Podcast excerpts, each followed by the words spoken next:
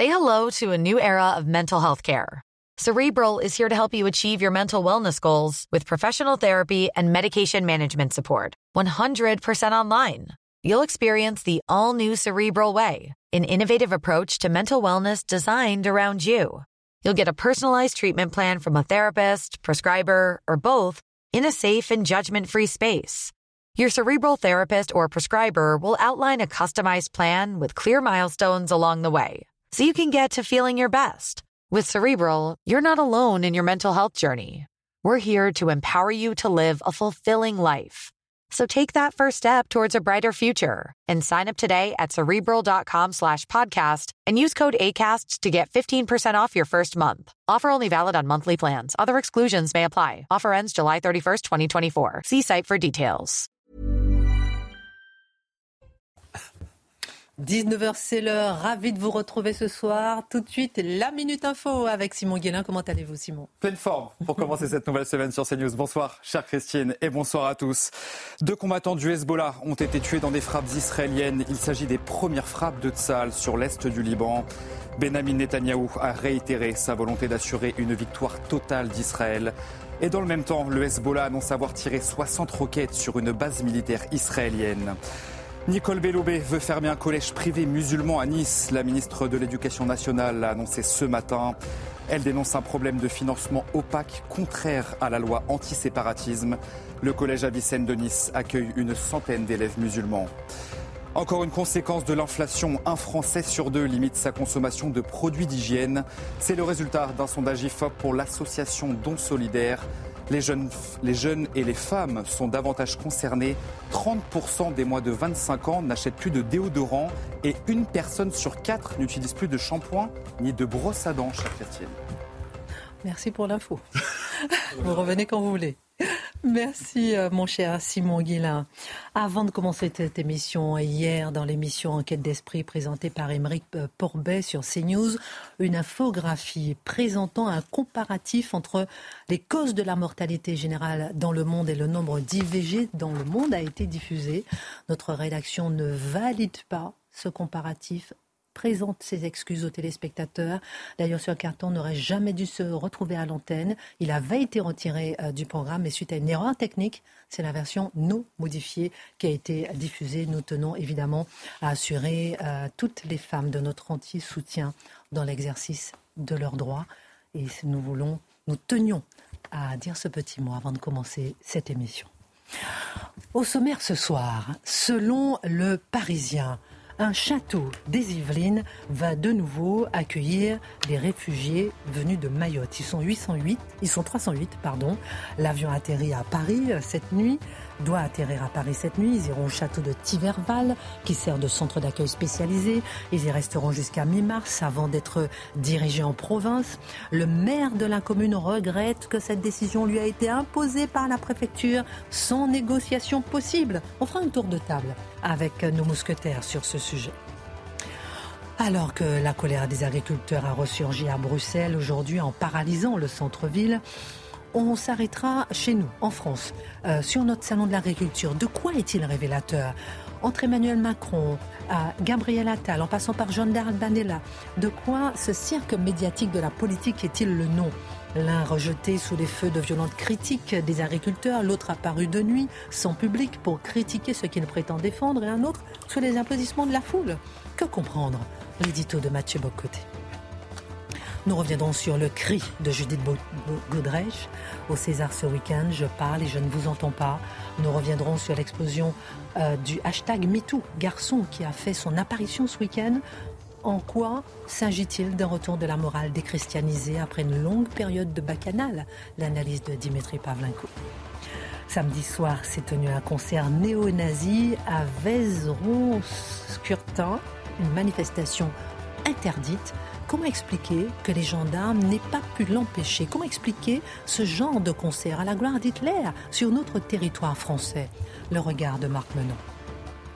Le père de Lola est mort d'une crise cardiaque ce week-end. C'est le choc d'une famille brisée, un choc qui fait repenser aux propos du père, qui voulait se battre contre le chagrin, qui voulait faire face à la réalité de la vie, qui regrettait tant les circonstances de la mort de sa fille Lola. Que sait-on de la fin de vie de cet homme, sept jours seulement après la reconstitution des faits. Le décryptage de Charlotte Dornelas. Et puis nous reviendrons sur les Césars, pas un seul mot pour Israël, alors que le sort des Palestiniens à Gaza, à juste titre, a été évoqué. On a même entendu un, un mot pour les agriculteurs, mais pour les victimes israéliennes du 7 octobre, pas un mot. Comment comprendre et comment aussi comprendre le fait qu'Israël menace de sortir de l'Eurovision On analysera tout ça avec l'édito de Mathieu Bocoté.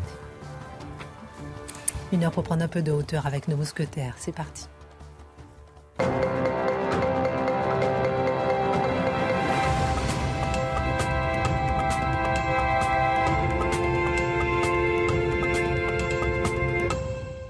Ravi de vous retrouver. Comment ça va? Bah, on vous voit, donc regardez. Et on s'est fait tous de retour, nous sommes heureux. Voilà.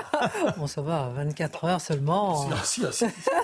Aujourd'hui, c'est l'anniversaire de la naissance de Victor Hugo. S'il nous entend, on tient à lui souhaiter un joyeux anniversaire. Ah, N'oubliez pas qu'il faisait tourner les tables. Oui, mais bon, ça, c'est. Bah oui, mais c'est quand même, ça, ça signifie qu'il pensait qu'on pouvait communiquer avec les défunts. Ouais, faut pas aller jusque là. Mais en tout Ah cas, bon on aime On bien fera pas Victor Hugo. on va pas tourner la table. On a beaucoup de sujets à voir ce soir et euh, on parlera tout à l'heure de ce château dans les Yvelines qui doit accueillir des réfugiés venant de Mayotte. Alors, on a beaucoup parlé hein, de, ce, de cette possibilité.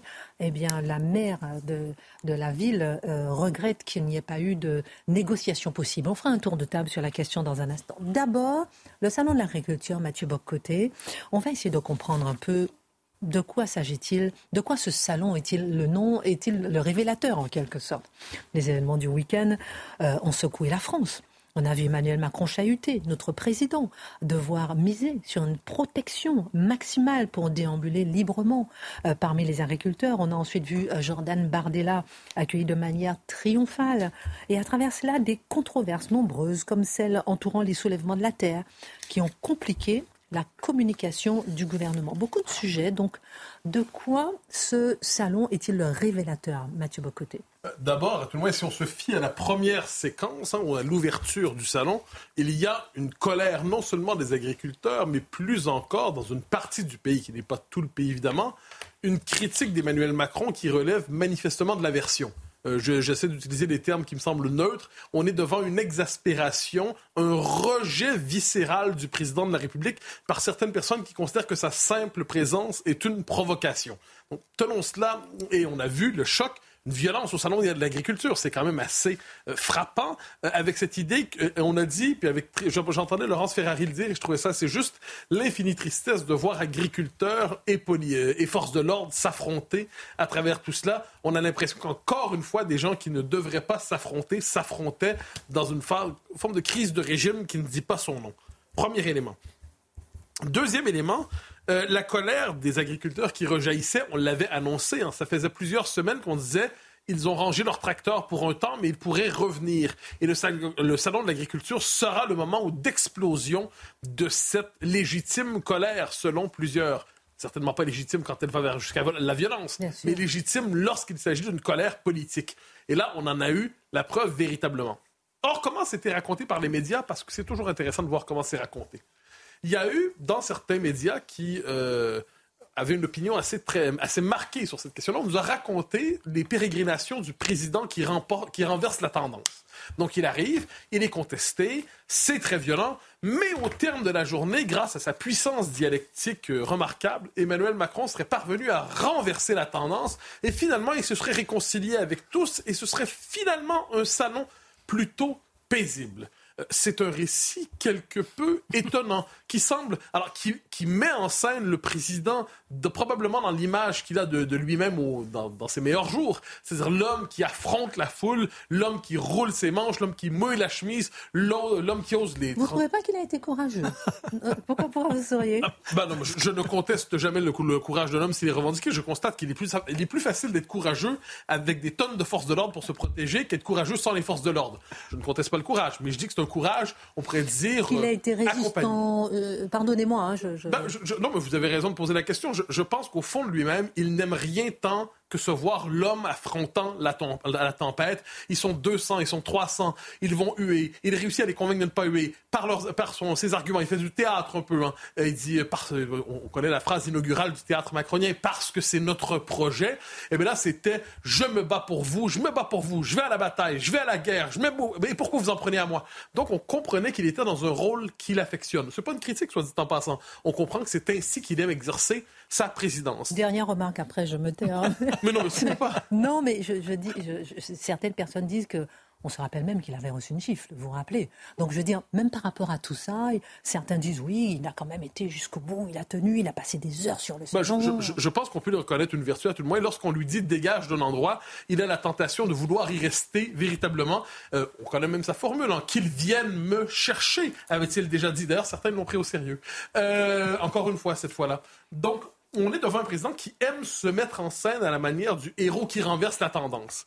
Il le fait d'autant plus, faut-il le dire, je suggérais qu'il a avec lui les services de sécurité qui créent un dispositif sécuritaire pour le protéger et mettre en scène, et là c'est intéressant, donc je disais, l'autre moitié de la journée, c'était la déambulation heureuse du président de la République. Et là, les caméras nous montraient un homme qui finalement pouvait euh, librement, on pourrait dire, euh, jouer son rôle de président au salon de l'agriculture. Il y a les vaches, et puis on fait commentaire sur telle vache, on fait commentaire sur ci et sur ça.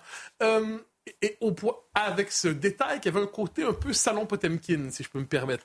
C'est-à-dire, on mettait en scène justement l'enthousiasme. À tout le moins, on mettait en scène la réconciliation, on mettait en scène l'apaisement, on mettait en scène finalement ça se passe bien, mais tout cela, je le redis, ne se passe bien que parce qu'il y avait un dispositif sécuritaire immense pour le protégé. Je note que d'autres présidents de la République qui pouvaient être contestés en d'autres temps n'avaient pas de tels soucis en se rendant au, euh, Salon de l'agriculture.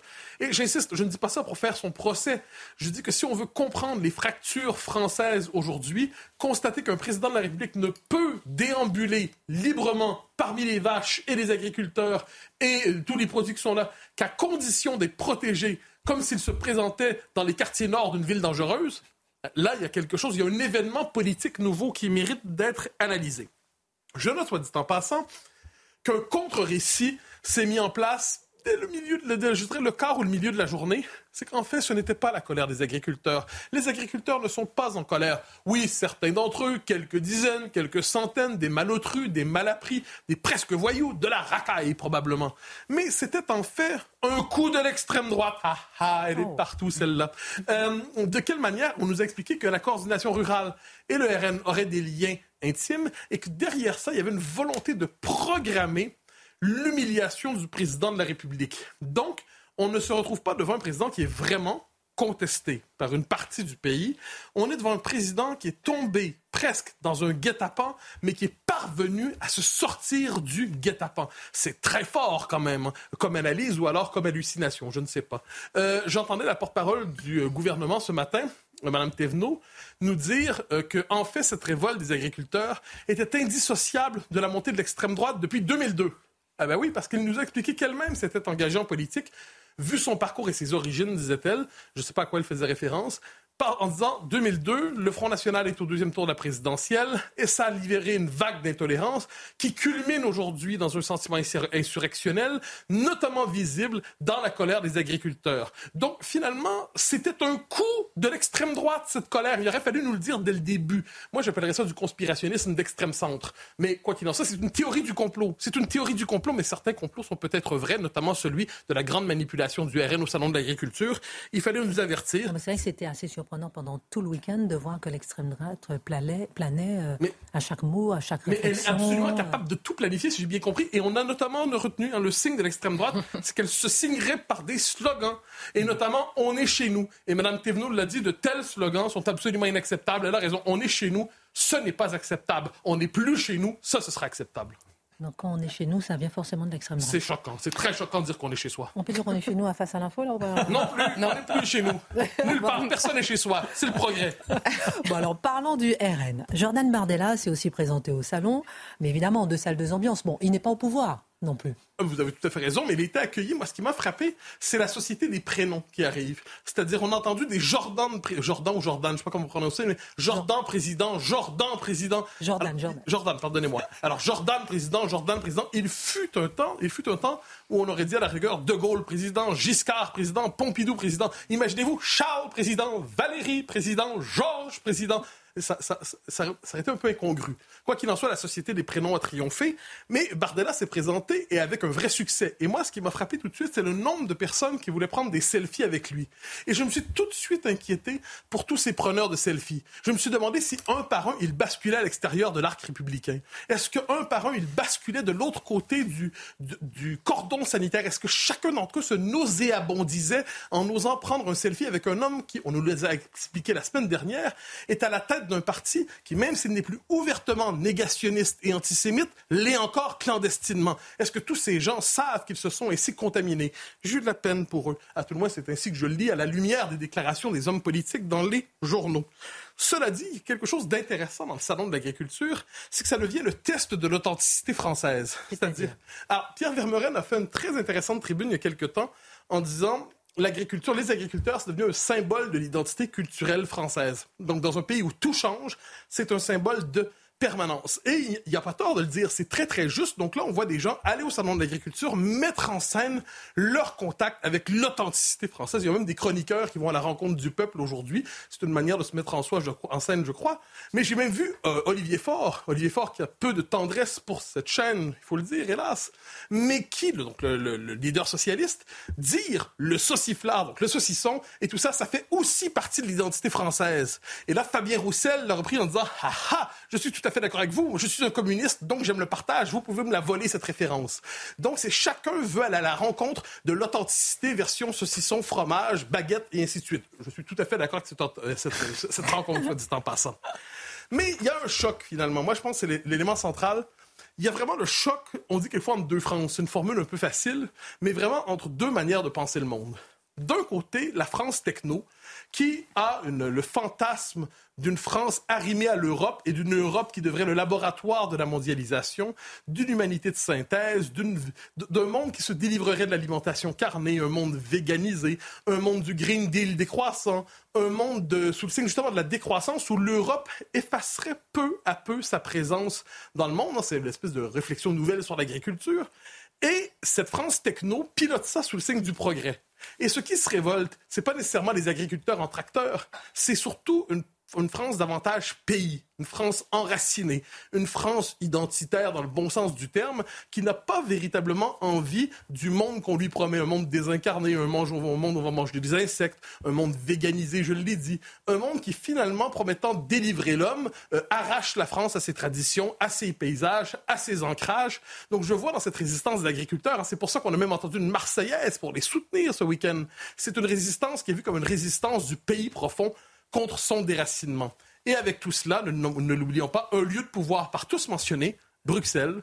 Je note une chose qui me frappe. Lorsque le président de la République ou le ministre de l'Agriculture, Marc Fesneau, disent qu'on va faire quelque chose d'important, ils disent on va aller plaider votre cause à Bruxelles. Ah, c'est intéressant. Donc, si la décision la plus forte que peuvent prendre les autorités les plus hautes en France, c'est de plaider devant un pouvoir plus grand pour chercher à la convaincre de tenir compte des intérêts français, peut-être que ça nous en dit beaucoup sur la fédéralisation de l'Europe. Et euh, ça a été très compliqué à Bruxelles euh, toute la journée. La question euh, de la présence ou non des soulèvements de la Terre, là aussi un autre chapitre dans le grand débat finalement annulé, a aussi occupé une grande place ce week-end. Certains y voient la goutte d'eau qui a fait déborder le vase. Selon vous, quel est votre regard là-dessus? Ben, C'est vrai. On a vu le président en colère, démenti, on ne comprend pas, on est perdu là-dessus. Alors c'est très bizarre parce qu'ils ont été invités. Et là, pendant 24 heures, 36 heures, ça a flotté dans l'actualité jusqu'à ce qu'on comprenne qu'ils n'ont pas été invités. Ou ont-ils été désinvités? Eux disent on a été invités. Le président de la République dit pas du tout. Et on apprend que des conseillers techniques dans les, dans les appareils ministériels ont euh, porté cette invitation. Je ne sais pas si c'est l'habitude nouvelle que de dire que ce n'est pas ma faute, c'est la faute du conseiller technique. Euh, ça m'étonnerait quand même. Donc, ce qui, ce qui est certain, c'est que pendant 36 heures, 24-36 heures environ, des gens ont cru que c'était une excellente idée d'inviter les soulèvements de la Terre dans un tel événement. Je note une chose, ça ne s'est pas fait, heureusement. Le président de la République les a condamnés très heureusement, il n'en demeure pas moins qu'on a considéré pendant un temps qu'il s'agissait d'interlocuteurs légitimes, d'interlocuteurs valables, qui avaient leur place dans une réflexion sur l'agriculture. C'est un peu l'équivalent, j'imagine, s'il y avait une espèce d'état généraux sur l'immigration porté par la droite et que les LR invitaient une nouvelle structure héritée de génération identitaire pour dire est-ce qu'on peut parler librement et que là, soudainement, ils diraient oui, non, peut-être on l'a fait, on ne l'a pas fait. Je devine qu'ils ne le feraient pas. Ils savent qu'ils seraient condamnés pour ça mais éviter les soulèvements de la terre, on croit qu'on peut le faire avant de se rendre compte qu'on a fait, avant de se rendre compte, dis-je, qu'on a fait une grosse bêtise. Charlotte Dornelas, quel est votre regard sur ce salon, euh, l'ouverture de ce salon très mouvementé? Bah, euh, en effet, je, je, je pense que l'arrivée d'Emmanuel Macron euh, déjà était compliquée en raison de la crise qui précédait. Et donc, évidemment, tout se reporte sur le chef d'État. Et cette histoire de soulèvement de la Terre a cristallisé absolument tout le monde. Parce que c'est pas tellement de savoir euh, qui avait décidé de les inviter ou pas. Hein. Les journalistes ont entendu le brief, euh, on a des oreilles pour entendre, et on a entendu soulèvement de la Terre parmi les invités. Donc, ils ont bien été invités, c'était dans le brief. Les conseillers à l'Élysée ont confirmé ça dans la foulée. Et c'est le lendemain matin que finalement, ils étaient plus invités par personne et qu'Emmanuel Macron était très en colère. La vérité, c'est que si tout le monde l'a cru, c'est parce que c'était crédible venant euh, du gouvernement et c'est bien le problème. Il s'adresse euh, aux, agriculteurs. Le chef de l'État vient enfin les rencontrer hein, dans cette crise. Euh, et, et, au milieu, on se dit, bah, tiens, on va inviter tout le monde dans le débat. Donc évidemment, il y avait un, manque de, de sérieux je pense, dans cette information qui a, oui, qui a fait déborder le vase, clairement. Une question pour Marc et Dimitri. On a l'impression, comme le disait Mathieu, que le président de la République ne peut plus se déplacer bah, C'est-à-dire, surtout, c'est sa théâtralisation qui ne marche plus. Il avait trouvé une recette pour calmer les gilets jaunes, et il aime bien retrousser le coup de la chemise en bras, et puis les petits gars, on se tutoie, on est dans une proximité.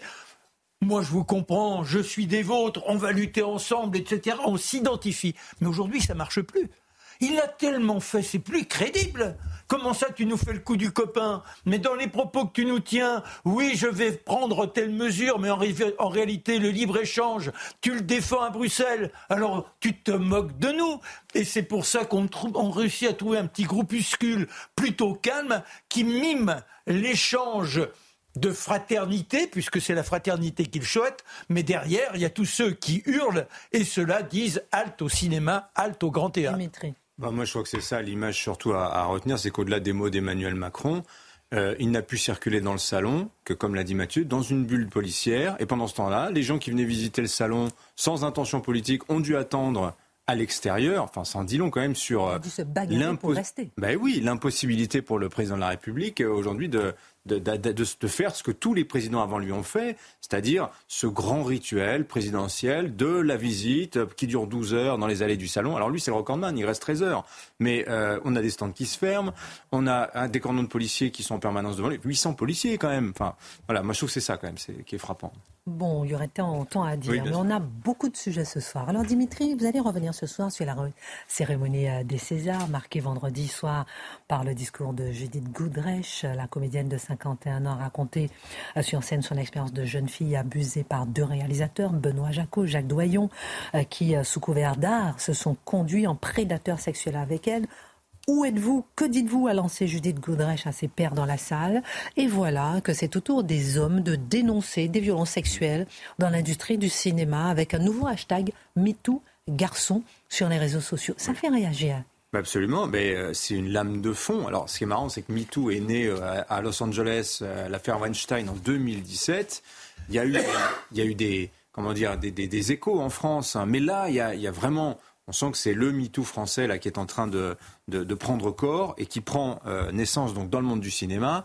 Alors chez les garçons, puisque c'est ça un peu le dernier développement, mouvement initié par un comédien de 43 ans qui s'appelle Aurélien Wick et qui vient de révéler euh, qu'il a été abusé quand, entre 11 et 15 ans sexuellement par son agent quand même à l'époque, par des membres de son entourage. Il raconte des trucs ahurissants, euh, Aurélien Wick. Il dit, il parle de dîners piégés organisés par des vieux avec plusieurs mineurs. Euh, il raconte qu'à jusqu'à 25 ans, on lui a proposé des rôles en échange de faveurs sexuelles. On a tenté souvent de le droguer voilà ce qu'il raconte. Et il encourage toutes les victimes à parler pour envoyer les coupables en prison. Voilà, MeToo garçon. Vous allez sur les réseaux sociaux, vous allez voir que le mot-clé, il est repris par des centaines d'hommes. Mm. Euh, on a quand même le témoignage du député de la France Insoumise, Andy Carbrat. Alors, je ne sais pas si on peut le voir. Donc, euh, vous excuserez la faute d'orthographe euh, sur guérir. Enfin, il nous dit quand même qu'il a été abusé de ses 3 à 4 ans par un prédateur, mort depuis donc sans possibilité d'avoir justice, etc. Et vous voyez, c'est un torrent de révélations qu'on a actuellement. Alors je ne sais pas si on revient en détail sur Judith Godrèche, mais l'affaire circule quand même depuis, euh, depuis un mois. Ce qu'on voit, c'est que c'est sordide, c'est spectaculaire. La grande différence avec le MeToo d'il y a 7 ans, avec l'affaire Weinstein, où à l'époque, vous avez une petite poignée d'hommes célèbres et puissants qui sont cloués au pilori, c'est que là, l'accusation se démocratise, les révélations se démocratisent. On a des milliers de victimes, on a des milliers de bourreaux qui sont désignés. MeToo s'écrit désormais dans des livres. Alors il y a eu le livre La Familia Grande de Camille Kouchner. Alors elle, sur le thème de l'inceste familial. On va en reparler. Euh, vous avez celui de Vanessa Springora. Euh, le consentement sur Gabriel Matzneff, euh, celui de Neige Sino aussi, qui a accédé à la notoriété littéraire avec son livre Triste Tigre à l'automne, prix Femina, prix Goncourt des lycéens. Et alors là, le dernier livre en question, je trouve intéressant, Léontine Béagel, qui lance, c'est le livre qui lance sa carrière littéraire, elle a 24 ans, elle raconte l'amour sous emprise avec son oncle de 19 ans qui l'a violée, et elle a cette phrase très étrange, parce qu'il y avait tout un consentement autour, c'est-à-dire une relation d'un an, un viol à un moment donné, et avant et après, il y a un consentement. Ça va pas être facile de caractériser les faits sur le plan judiciaire. On va aller plus loin, euh, Dimitri, plus loin dans l'analyse pour bien comprendre, après juste cette grande période, je disais en titre, de libération Qu'est-ce qui se passe? On va essayer de comprendre avec vous euh, dans un instant. On parlera également euh, du père de Lola qui est décédé ce week-end. On a tous été très attristés de quoi cette mort est-elle le nom? On parlera d'Israël qui n'a pas été cité euh, lors de, ces, Césars. Pourquoi? Et pourquoi Israël remet en question sa participation à l'Eurovision? On se posera beaucoup de questions et bien sûr on parlera avec vous de ce concert néo-nazi. Comment est-ce possible de dire gloire à Hitler sur le territoire français? On marque une pause toute petite et on revient. Retour sur le plateau de Face à l'info. On parlera de ces réfugiés africains évacués de Mayotte vers l'Hexagone qui arrivent cette nuit. Le Parisien en parle, l'AFP en parle, tout le monde en parle. Mais nous aussi, on va en parler euh, dans un instant. On fera un petit tour de table. Ils sont 308 à aller dans euh, un château qui se trouve dans les Yvelines. On parlera de cela dans un instant. Retour sur cette vague MeToo garçon. De quoi cette vague est-elle le nom, Dimitri? Bah, C'est une bonne. On voulait aller plus loin. Oui, oui, non, mais c'est une très bonne question en fait, parce que en fait, c'est quoi le fait de société mhm. derrière la masse des faits divers, toutes ces histoires individuelles, celle de Judith Godrèche, euh, celle de Aurélien Wick et celle de tous ceux qui, dont la parole se libère euh, aujourd'hui sur les réseaux sociaux. Donc des vedettes, mais pas que, hein, des gens qui ne sont pas des, vedettes et qui racontent leur histoire. Voilà. Je crois que le, le, dénominateur commun de toutes ces histoires, c'est le changement de régime moral euh, qu'on est en train de vivre et qui est en train en fait de se, de se stabiliser. Pour faire vite, qu'est-ce qui s'est passé en France et même plus généralement en Occident depuis les années 60 euh, on assistait à la démolition en règle de la morale chrétienne. C'est-à-dire que toutes les conduites qui étaient honnies sont aujourd'hui louées. Et inversement, toutes les conduites qui étaient louées sont aujourd'hui honnies. Je prends quelques exemples. Prenez la colonisation, qui était présentée comme généreuse et, admirable. Ben, aujourd'hui, c'est la faute irréparable irréparable hein, de l'Occident. Vous prenez l'homosexualité qui était bannie, qui était méprisée. Aujourd'hui, elle est totalement acceptée. Vous prenez l'avortement qui était criminalisé à travers le droit à l'IVG, il va entrer dans la Constitution. Vous voyez quand même le retournement. Et on parle de ça en un espace de 40, 50 ans. Le divorce, c'était impossible. Aujourd'hui, c'est un couple sur deux qui se sépare aujourd'hui au bout de quelques années, etc., etc. Et vous prenez la pédophilie, par exemple. Ça, c'est ce que je vous disais sur euh, ce qui était euh, toléré, non pas loué quand même, on pas exagérer, mais qui est aujourd'hui totalement honni. La pédophilie qui était considérée comme un pis-aller Pardonnez-moi de le dire comme ça, mais c'est factuellement vrai dans la société, dans les familles, dans l'Église. On n'en parlait pas, on le réprouvait, mais mais on le tolérait. Et eh bien aujourd'hui, c'est totalement criminalisé, c'est traqué.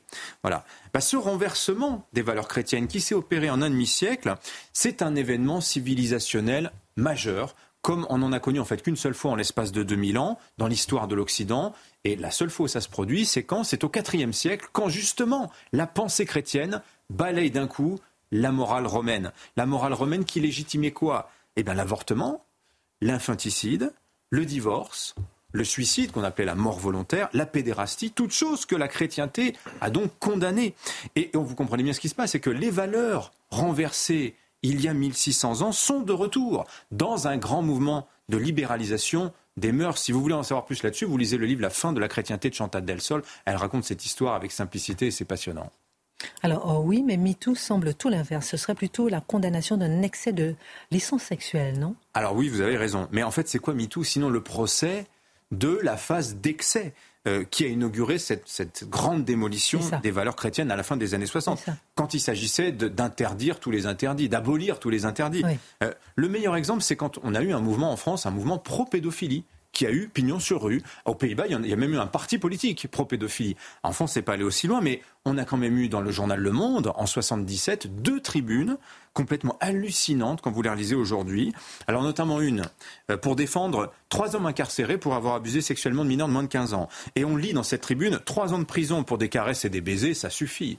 Et qui signe euh, cette tribune? Vous avez, allez quelques-uns, je vous les donne pas tous, mais Jean-Paul Sartre, Roland Barthes, Simone de Beauvoir, Gilles Deleuze, Philippe Solers, Jack Lang, Bernard Kouchner, Louis Aragon, André Glucksmann, vous voyez, les phares de la pensée française des années 70. Voilà, ça nous paraît insensé, comme ça nous paraît insensé de revoir aujourd'hui le, le, film euh, La fille de 15 ans, le film de Lou Doyon, qui est pointé du doigt aujourd'hui par Judith Godrèche, parce que dans ce film, elle a 15 ans, on est en 1989, et il y a une scène de sexe ahurissante entre l'adolescente Godrèche, euh, qui incarne une gamine qui fait tout pour séduire le père de son petit copain. Et d'ailleurs, ce, ce pitch-là, c'est, je résume là l'œuvre de Jacques Doyon, hein. pas seulement, mais enfin euh, très essentiellement.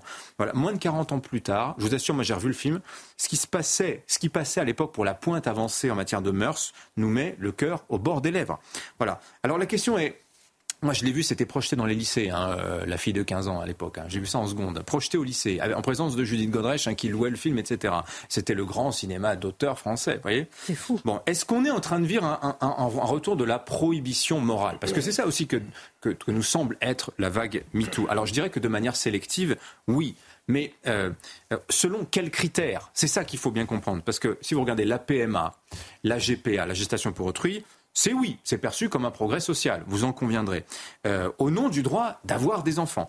Vous prenez l'IVG, eh bien, c'est oui aussi, l'interruption volontaire de grossesse, au nom du droit inverse des femmes de ne pas avoir d'enfants.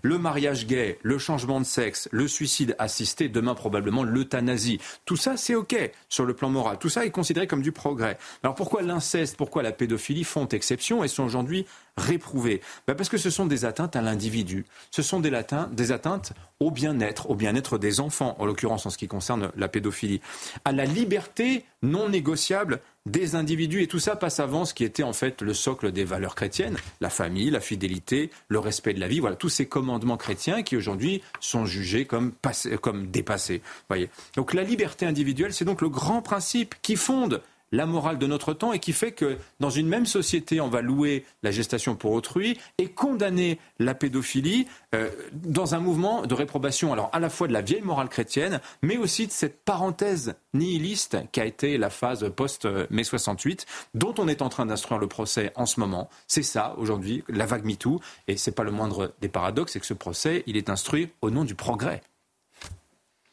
Excellente analyse. Ça fait déjà deux belles, excellentes analyses. Je ne sais pas jusqu'où on va ce soir, mais en tout cas, euh, bravo à vous deux déjà. Attention. mon tour. oui, oui passez, votre tour. Non, non.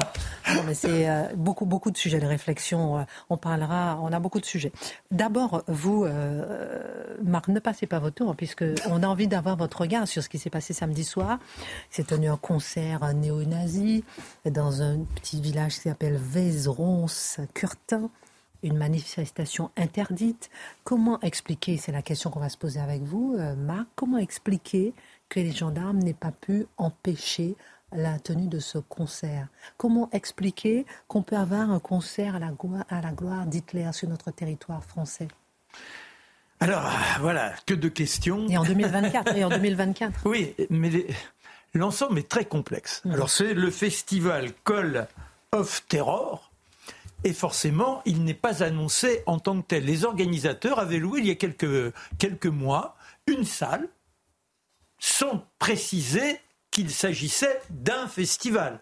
En revanche, à ceux qui les suivent, ils disaient bientôt, le 24 février, nous organiserons, on vous préviendra au dernier moment, l'endroit où nous nous retrouverons pour nous laisser râler à notre musique le black metal. Parce qu'au départ, c'est ça, c'est le black metal. Je parle sous le contrôle de mon ami Dimitri. Vous pensez bien que moi, le black metal, ce matin, je ne savais pas encore ce que c'était ah véritablement. Bah, Dimitri, c'est votre spécialité Non, mais c'est une passion, c'est une de mes passions. Jusqu'à maintenant, ça l'a été. Jusqu'à maintenant ah bon ah, mais, mais, il y a plein, on pourrait faire l'arborescence des genres de musique extrême et il y a plein de familles de black metal. Alors je retiens le mot extrême, parce que c'est ça le propos. Le black metal naît à la fin des années 80 en Norvège. Que se passe-t-il? Eh bien, vous avez des jeunes qui s'ennuient et qui vivent mal le fait que la civilisation soit chrétienne. Ils partent du principe que pour eux, l'important, c'était la civilisation des vikings. Il faut faire rejaillir cette période-là, celle qui montre une Norvège conquérante. Et que font-ils? Eh bien, ils cherchent à créer une musique, une musique qui choque avec des mots qui soit une ode au satanisme. Et ça devient un tintouin invraisemblable, on se fait éclater les tympans, on se tournicote, il y a l'alcool, il y a tout ce que l'on veut. C'est véritablement le refus de la société. Regardez bourgeois, ne dormez pas tranquille. Mais disons que ça relève du folklore. Dans les années 90, le mur de Berlin tombe. Et que se passe-t-il en Pologne? On pourrait se dire qu'en Pologne, on se réjouit que non seulement le communisme ne soit plus là pour entraver la liberté, mais également pour ne pas voir réapparaître ce qui avait été cette offense au, droit de cette offense, ce, meurtre des droits de l'homme avec le nazisme. Eh bien pour autant, vous avez un groupe qui se crée, Graveland, qui est un groupe de gaillards un peu comme ceux qui, en Norvège, voulaient faire en sorte que la société ne dorme pas tranquille. Et les voilà qui cherchent quoi? Bien, il se trouve que le satanisme, dans un premier temps, ça les amuse. Et puis au bout d'un temps, ils se disent, bah, ça provoque plus le fond. Alors il faut trouver quelque chose d'autre. Ah mais le nazisme, Ode à Hitler, allons-y. Et c'est comme ça qu'ils intègrent des propos qui sont intolérables, qui sont euh, impossible à pouvoir accepter, même sous le couvert d'un folklore.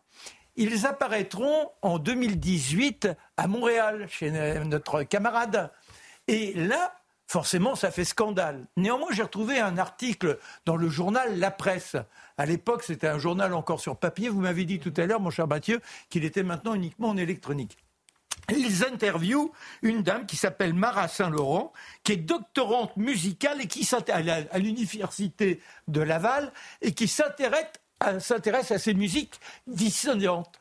Et là, elle dit oui, à une époque, ce groupe, effectivement, a utilisé ces propos que l'on pourrait qualifier d'orduriers, des propos qui ne peuvent en aucun cas être entérinés, mais depuis, ils se sont débarrassés de cela et c'est le paganisme qui les emporte. Alors, le paganisme, c'est revisiter le monde des esprits dans notre quotidien. Voilà la petite histoire de ce festival. Alors néanmoins, les autorités françaises, ce groupe étant catégorisé comme étant néo-nazi, malgré les, les dénégations de son chanteur, il n'en reste pas moins qu'ils sont interdits. Alors quand on apprend qu'il va y avoir cette manifestation de festival à Vézérons-Curtin, forcément, les autorités se manifestent, cinq préfectures disent il n'en est pas question, on appelle les gendarmes, on se présente sur place et on dit à l'organisateur attention, il y a interdiction. Mm. Et alors là, c'est quand même extraordinaire.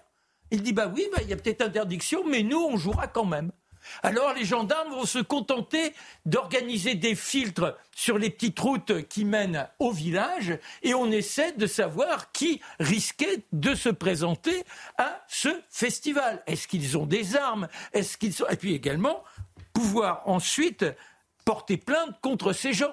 Car aujourd'hui, ceux qui participaient à cette manifestation interdite, comme l'organisateur, risquent forcément des peines pour l'organisateur de prison même, éventuellement, et 75 000 euros d'amende. Mais ce qui est quand même invraisemblable, c'est qu'on s'aperçoit qu'il y a comme ça des marginaux qui existent partout. Alors vous avez les Black Blocs. Là aussi, il semblerait qu'ils soient fichés. Et on les voit jaillir de temps à autre. Là, vous avez des groupes néo-nazis. Apparemment, il y en a une cinquantaine répertoriés en France. 50 petits groupuscules. Au total, ça concerne à peine 3000 individus, dont 1300 sont fichés. Mais ils sont fichés, on les voit, et à la fin, ils peuvent organiser une manifestation. C'est le côté également, vous savez, les rêves partis. Et là, l'État n'est pas capable de défendre son droit. Vous, vous avez demain dire je dépose une autorisation de manifestation pour aller de la République à la Bastille, éventuellement on vous tolère, mais à ce moment-là, vous aurez les forces de l'ordre, et si vous êtes un tout petit peu trop ronchon, que vous beuglez un peu trop fort, ça risque de mal se passer. Eh bien là, non. Eux, ils se retrouvent ben, dans l'incapacité des forces de l'ordre, parce que forcément l'endroit n'a pas été déterminé, alors on n'a pas pu masser les forces de l'ordre, et par conséquent, eh bien vous pouvez exercer votre dissidence, être dans la provocation la plus totale, sans que l'État puisse faire valoir ses droits. Alors après, il peut y avoir quelques mesures prises en justice, mais ça pose quand même des questions sur ce que nous sommes et la capacité à être des agitateurs, même en utilisant eh bien, le nazisme. Et euh, il y a aussi un autre, un autre fait, il ne faut pas l'oublier, c'est que dès lors qu'on est dans la dissidence, si on peut mettre néo-nazi, ça arrange tout le monde. Oui, ça me fait quand même penser au propos de Marine Tondelier. Fermons la parenthèse. Mais tout cela pour dire que. Qui nous a traités de nazis. Oui, mais pour ça, pour dire que le néo-nazisme a une définition. Voilà. Bon. Merci. Euh, quand même un petit clin d'œil à Victor Hugo, encore une fois. Il est né le 16 février 1802 à Besançon. On pense à lui. une petite phrase Faire rire, c'est faire oublier. Quel bienfaiteur sur la terre euh, qu'un distributeur d'oubli. L'homme qui rit, Victor Hugo. Ou encore Tout homme est un livre où Dieu lui-même écrit. Les Contemplations, 1856. Euh, simplement, n'oubliez pas, parce que c'est intéressant, c'est c'est comment il passe de royaliste extrême avec une bourse remise par Louis XVIII, la Légion d'honneur par Charles X, à républicain et bonapartiste pour Napoléon III et ensuite contre, contre Napoléon III. On ne pouvait pas ne pas dire un petit mot. Merci euh, Marc Menant pour euh, tout cela. Euh, on fait un tour de table avant. vous, Charlotte, avec qui on va parler du père de Lola qui est décédé ce week-end, sept jours après la reconstitution des faits et la douleur de ce père. On en parlera dans un instant. Qu'est-ce que cela veut dire? Un tour de table sur Mayotte. Je commence avec vous, peut-être Mathieu Bocoté. Je vous donne les Je lis la dépêche AFP. Mayotte, plus de 300 réfugiés africains évacués vers l'Hexagone. L'avion est supposé atterrir ce soir à Roissy-Charles de Gaulle. Euh, ce sont en majorité euh, d'origine d'Afrique des Grands Lacs qui ont été évacués lundi à Mayotte où leur installation avait provoqué la colère de collectifs d'habitants réclamant l'arrêt de l'immigration euh, illégale. Ils iront où? Ils seront hébergés jusqu'à mi-mars. Je ne sais pas si on peut remontrer le château qu'on a montré on a montré dans les titres, euh, dans les Yvelines, au château de Tiverval-Grignon dans les Yvelines. C'est un domaine qui est la propriété de l'État, rappelons-le. Ils seront hébergés jusqu'à fin mars et on se rappelle qu'il y avait déjà eu euh, des euh, migrants qui avaient été hébergés dans ce château des Yvelines. Qu'est-ce que ça vous évoque, ce déplacement de réfugiés? Euh, parce que tantôt c'est réfugiés, je dis bien la dépêche, tantôt c'est migrants, donc c'est réfugiés qui, venaient de, qui viennent de Mayotte. Bah, deux choses. Dispersés sur le territoire. Encore une fois, on voit que ce qu'ils appellent l'état de droit se retourne contre les aspirations profondes de la société française qui manifestement ne souhaite pas qu'on puisse ainsi instrumentaliser le droit d'asile pour être capable de s'installer aux frais des Français en France, alors que les Français disent stop. Premier élément. Euh, deuxième élément, je constate que l'État ne manque pas de ressources, hélas, pour favoriser ces, euh, transvasements démographiques, euh, pour favoriser cette migration projet, mais manque de ressources, hélas, pour soutenir les Français qui crient à l'aide. Il y a peut-être un, mauvais agencement des priorités. Il y a le, maire a expliqué, a expliqué elle-même qu'elle n'était pas au courant et qu'elle qu'on lui avait pas demandé son avis. Il y a quelque temps, elle ne pouvait pas négocier. C'est ça, et quand, euh, quand euh, certains habitants s'étaient euh, inquiétés de qui allait venir dans le château, tout le monde avait expliqué, les autorités avaient expliqué que ce seraient des femmes et des enfants sans abri qui viendraient et que ça relevait du délire, encore une fois, du fantasme et de la fake news d'extrême droite. Mais et simplement, c'est aussi le château, et bon, ça complète un peu l'image que disait Mathieu, c'est aussi le château, souvenez-vous, dans lequel ils avaient trouvé les meubles dans les greniers qui avaient été complètement bradés, alors qu'ils coûtaient des centaines de milliers d'euros. Donc là, il y a une image dans la, dans la percussion, on va dire, des deux histoires qui est étonnante. Bah, et ce qui est fou dans tout ça, c'est qu'on a l'impression que c'est une sorte de mesure d'urgence pour rassurer une partie de la population de Mayotte. Alors il y avait un camp de réfugiés, c'est le camp de, Cavani. Mhm. Et on, vide le camp de Cavani, ben on ne peut pas les garder là-bas et on les envoie en France. Mais il y a plus de la moitié de la population de Mayotte aujourd'hui qui est une population en clandestinité. Alors que va-t-on faire? Est-ce que l'on va constamment envoyer des avions pour que, rendre compatible une vie paisible ou plus paisible à Mayotte? N'oublions pas qu'il n'y a pas que la surpopulation, elle est d'autant plus insupportable qu'on n'a pas l'eau courante pour permettre aux gens d'assurer leur survie. Alors on ne pourra pas les laisser dans, ce grouillement, si je puis dire. Mais plus on fera venir des gens, eh bien forcément, les passeurs qui agissent entre l'Afrique et les Comores vont multiplier la clandestinité des passages, sachant qu'ils peuvent, ils peuvent vendre du rêve aux pauvres boucs qui cherchent à échapper à leurs conditions. Alors Dimitri, on rappelle 308 occupants du camp de Cavani euh, qui ont obtenu l'asile, hein, qui viennent, 14 ont été euh, euh, déboutés. Mais voilà, on a, on a là la preuve de ce dont on a parlé il y a deux semaines, dans lequel on avait dit sur ce plateau vous allez voir, Mayotte, ça va devenir le Lampedusa français dans l'océan Pacifique. Et c'est en train de se, de l'océan Indien, pardon. C'est en train de se passer. La porte d'entrée. Vous avez des gens qui viennent d'Afrique de l'Est pour beaucoup de pays qui sont en guerre, donc inexpulsables parce qu'ils viennent de pays en guerre. Et l'état de droit fait que quand vous venez d'un pays en guerre, vous êtes réfugié politique et on ne vous renvoie pas. Il y en a quelques-uns, je crois une petite dizaine, qui étaient renvoyés en, en République démocratique du Congo. Et donc, voilà, la filière est en train d'émerger sous nos yeux. Vous venez d'Afrique de l'Est, vous prenez le bateau, un passeur, vous le payez, il vous emmène à Mayotte et de là, vous avez votre billet offert par les autorités françaises pour Paris. Qu'est-ce qui va se passer? C'est qu'ils vont arriver à Grignon dans les Yvelines et derrière, ces gens-là vont être ventilés dans toutes les régions. Vous voyez, et ce, dont, et ce qui était du fantasme d'extrême droite, puisque c'était présenté comme tel, c'était du conspirationnisme de dire ce qui est en train de se passer sous nos yeux au château de Tiberval-Grignon. Merci pour votre regard. On suivra l'arrivée donc ce soir à, à, Roissy Charles de Gaulle et puis on suivra ce qu'ils vont devenir parce que ceux qui étaient justement qui avaient été hébergés dans ce château, qu'est-ce qu'ils sont devenus? On va chercher aussi. On en parle à l'occasion. Samedi, euh, nous avons appris la mort du père de Lola. Euh, et nous avons euh, tous été replongés, Charlotte, dans ce drame sordide. Que sait-on d'abord de la fin de vie de cet homme de 49 ans seulement? Voilà, sur sa mort en particulier, on sait, alors c'est les, nos confrères de la Voix du Nord qui ont expliqué vendredi qu'il était mort vendredi, il a été retrouvé et il parlait d'une mort brutale qui aurait été une crise cardiaque euh, a priori.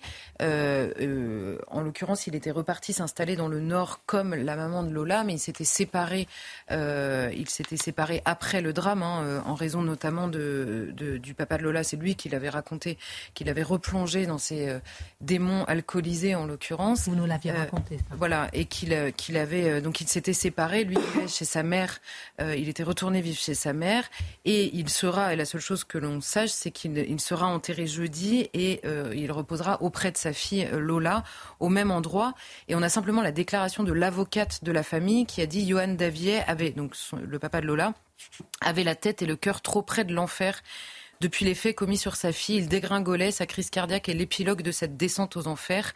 Et elle a simplement rappelé à l'occasion que, alors là, elle s'adressait à la presse hein, essentiellement, en disant que la famille avait besoin d'être protégée de toute sollicitation. Je le précise parce que on a accusé à l'époque des gens de mal se comporter parce qu'ils posaient des questions. Je pense qu'il y a des comportements pires qui ne sont jamais dénoncés. Je referme la parenthèse. Et euh, si les propos de l'avocate elle-même relient directement cette mort au drame familial, c'est-à-dire à la mort de Lola, c'est euh, évidemment une intuition que nous avons tous eue.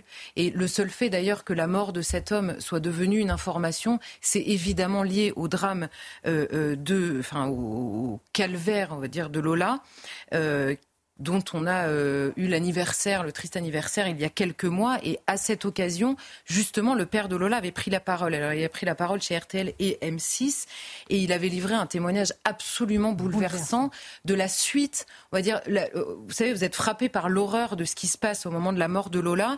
Et puis la suite, on l'imagine mal ou on l'imagine peu ou même parfois on l'imagine pas du tout parce qu'on est tous passés à autre chose. Et lui, il revenait, il retraçait la vie d'un homme, d'un père et d'une famille frappée par l'horreur absolue il avait cette phrase quand même en disant cette fille, cette femme a tué ma fille, mais elle a tué toute une famille. C'est des mots qui reviennent dans les témoignages quand vous écoutez des familles qui sont frappées comme ça par la mort d'un enfant. Euh, naturellement, euh, aucun père ou aucune mère n'est fait pour vivre la mort de son enfant. En fait, c'est déjà naturellement insupportable. Quand la mort est naturelle, je veux dire. Alors là, évidemment, on bascule dans le scandale absolu.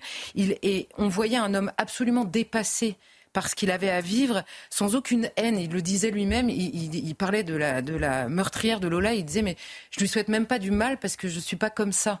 Il y avait quelque chose d'infiniment touchant et à la fois d'extrêmement triste dans son témoignage. Il restait, euh, il attendait que la justice passe tout en étant euh, un peu sceptique. Il disait je sais pas si elle prendra perpétuité ou seulement cinq ans. Et il disait j'ai finalement deux souhaits, vraiment. Il y en a un qui était personnel, celui de guérir de l'alcool, reconquérir sa femme. Il disait on s'est séparés mais on s'aime. Euh, donc reconquérir sa femme et sauver sa famille, hein, c'était ses mots, sauver sa famille. Donc il fallait la sauver après ce qui était arrivé à Lola. Et un autre souhait qui était lui plus politique, de tout faire pour que cela n'arrive plus jamais à aucun enfant. Donc il avait encore une préoccupation, encore un souhait qui dépassait, qui le dépassait lui-même et qui dépassait sa famille. C'était évidemment un témoignage qui, euh, qui engage beaucoup plus largement que lui seul. C'est-à-dire que son deuxième souhait, c'est le souhait d'une société entière. C'est pas juste le souhait du père de Lola. Et ça nous engage tous parce que derrière le récit de ce papa, il y a évidemment le récit de parents, de frères et sœurs, d'enfants, de toutes ces familles endeuillées dont on parle régulièrement et dont on ne, on ne sait plus parfois comment parler, tellement la destruction mm. de ces familles, euh, on a du mal à mettre des mots dessus et notamment euh, euh, la répétition, on va dire, de ces drames nous laisse parfois un peu sans voix. Alors quand on pense à la petite Lola, on pense nécessairement au profil de la meurtrière qui avait fait couler beaucoup d'encre, généré beaucoup de polémiques. Est-ce que c'est pas une partie de la question quand même, ça aussi? Mais c'est évidemment une partie de la question et justement le, témoignage de ce père, à la fin, il, posait la question lui-même justement dans cette ambiance de à la fois de, voilà, du père dépassé et il disait, je le cite très exactement, si on l'avait expulsé plus tôt, il parle donc de la meurtrière, peut-être que ce malheur ne serait pas arrivé. Moi, je reste apolitique là-dessus et ensuite il enchaîne en disant, mais oui, monsieur Macron, madame Macron, il s'occupe toujours de nous. Au moins une fois par mois, madame Macron appelle la maman de Lola. Et là encore, j'ai vu deux niveaux de lecture dans la déclaration de ce père. Il y a la première, c'est celui de la nécessaire considération personnelle. Et il remerciait, enfin il le, le disait pas comme ça, mais le seul fait de, préciser que Mme Macron appelait régulièrement tous les mois, qu'elle n'oubliait pas, il disait elle nous a pas oublié, mm. qu'elle appelait cette maman. Évidemment que la première dame ne peut pas faire ça avec toutes les familles à qui ça arrive. Le, drame de Lola avait tellement frappé euh, la France que là, en l'occurrence, c'est une femme qu'elle a appelée très régulièrement. Et je pense qu'à travers elle, c'est que ces familles qui sont extrêmement nombreuses ont besoin de notre mm-hmm simplement de notre considération mm. collective. Le seul fait qu'elles existent, que leur calvaire est important pour nous, mm. que la, suite du calvaire, c'est-à-dire le passage de la justice, qu'elle passe correctement et euh, que cette douleur soit une préoccupation collective. Je pense qu'il y a vraiment ça dans ce témoignage. Et la deuxième euh, chose, évidemment, c'est la préoccupation ultra légitime de savoir est-ce qu'il est possible que ça n'arrive pas? Et c'est évidemment cette phrase, si on l'avait expulsé plus tôt, peut-être que ce malheur ne serait pas arrivé Évidemment que dans une euh, société, de manière générale, le mal frappe et il frappe toujours. C'est-à-dire que c'est impossible de le, de, malheureusement, de l'arracher totalement d'une société. Parce que si euh, tous les hommes sont euh, des livres où Dieu lui-même écrit, hein, je reprends la phrase de Victor Hugo, il y a quand même des livres dans lesquels Dieu a du mal à écrire, en fait. Mmh. Il y a peut-être des livres dans lesquels il est lui-même congédié. Hein, donc c'est mmh. d'autres qui écrivent à sa place. Mais partant de là, on voit qu'il y a des gens qui commettent le mal Absolument. Et derrière, la question du pourquoi nous hante. Et quand par hasard, la question de c'était évitable et ça n'a pas été évité se pose, elle, rajoute de la folie à cette question du pourquoi qui nous hante sur la question du mal tout court.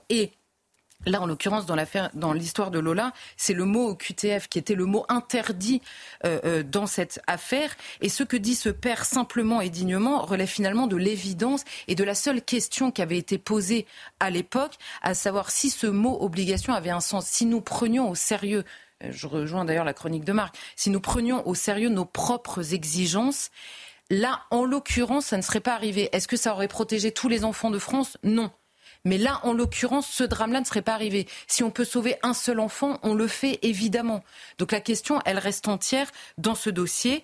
Et, euh, et c'est aussi une manière de répondre à tous ces parents qui euh, sont victimes de personnes qui n'auraient pas dû être là. Certaines auraient dû être en prison, certaines auraient dû être internées d'office, certaines auraient dû être à l'étranger, dans leur pays en l'occurrence, certaines auraient dû être expulsées. Eh bien, c'est évidemment une question éminemment politique qui est entre les mains de tout le monde. Politique au sens très noble du terme, par ailleurs, hein, qui devrait être entre les mains de tous les politiques, qui devrait être une préoccupation de tous les hommes politiques, évidemment. Et notons par ailleurs que la sœur de la meurtrière, qui était dans la même situation administrative en l'occurrence, a été expulsée dans les jours qui ont suivi sans que cela ne choque personne. Donc c'est bien une réaction qui a été celle de l'État déjà. La sœur, en l'occurrence, elle n'était pas responsable de l'acte de sa sœur. Mais comme elle était dans une situation administrative qui permettait de l'expulser, elle l'a été.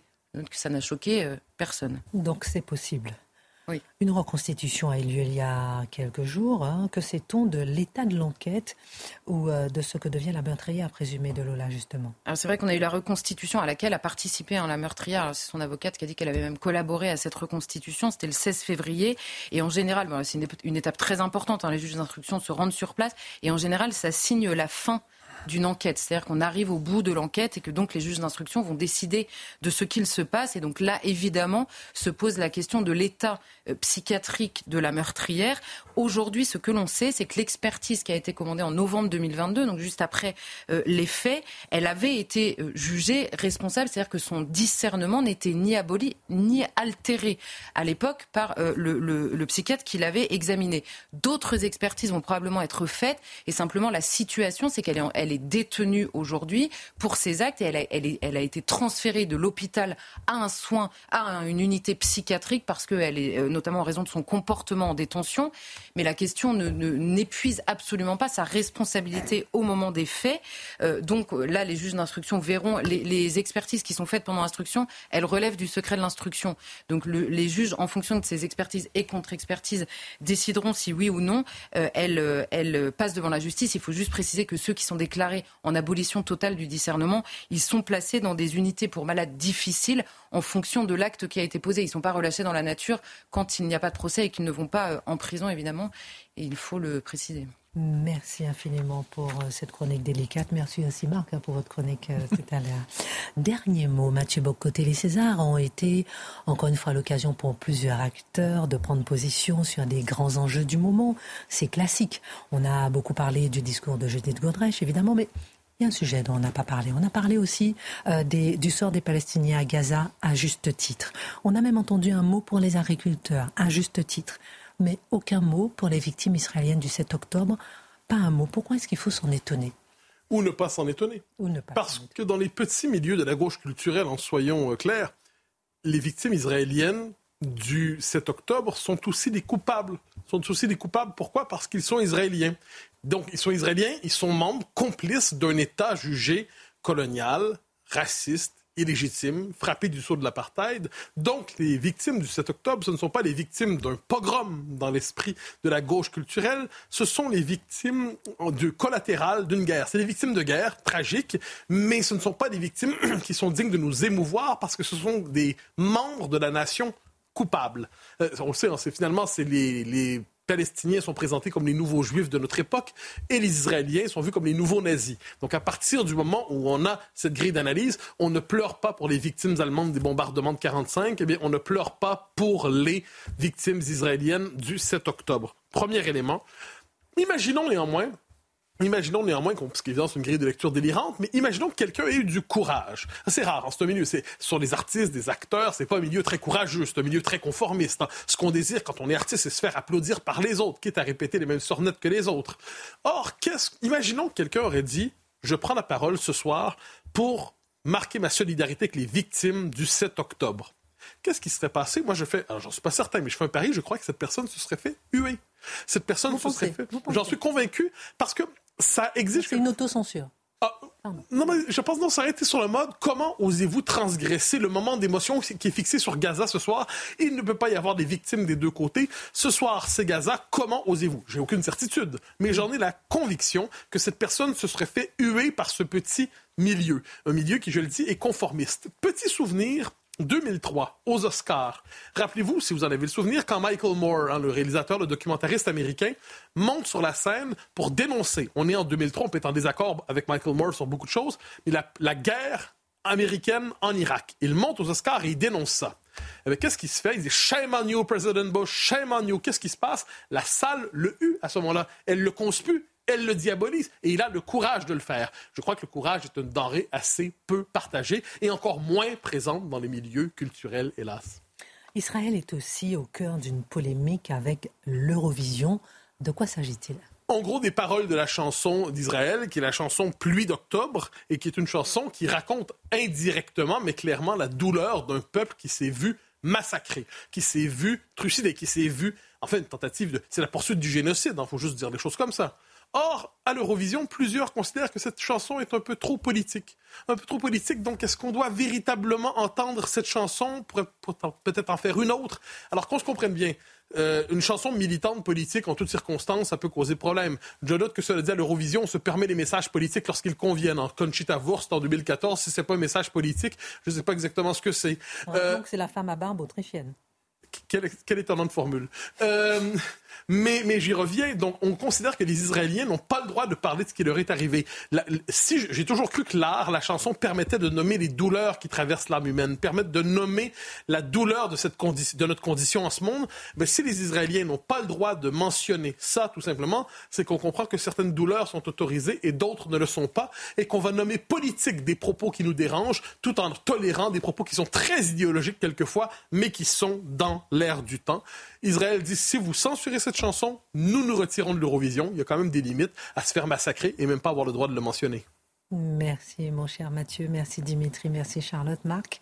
Merci à vous de nous être fidèles tous les soirs. Excellente suite de programme sur CNews.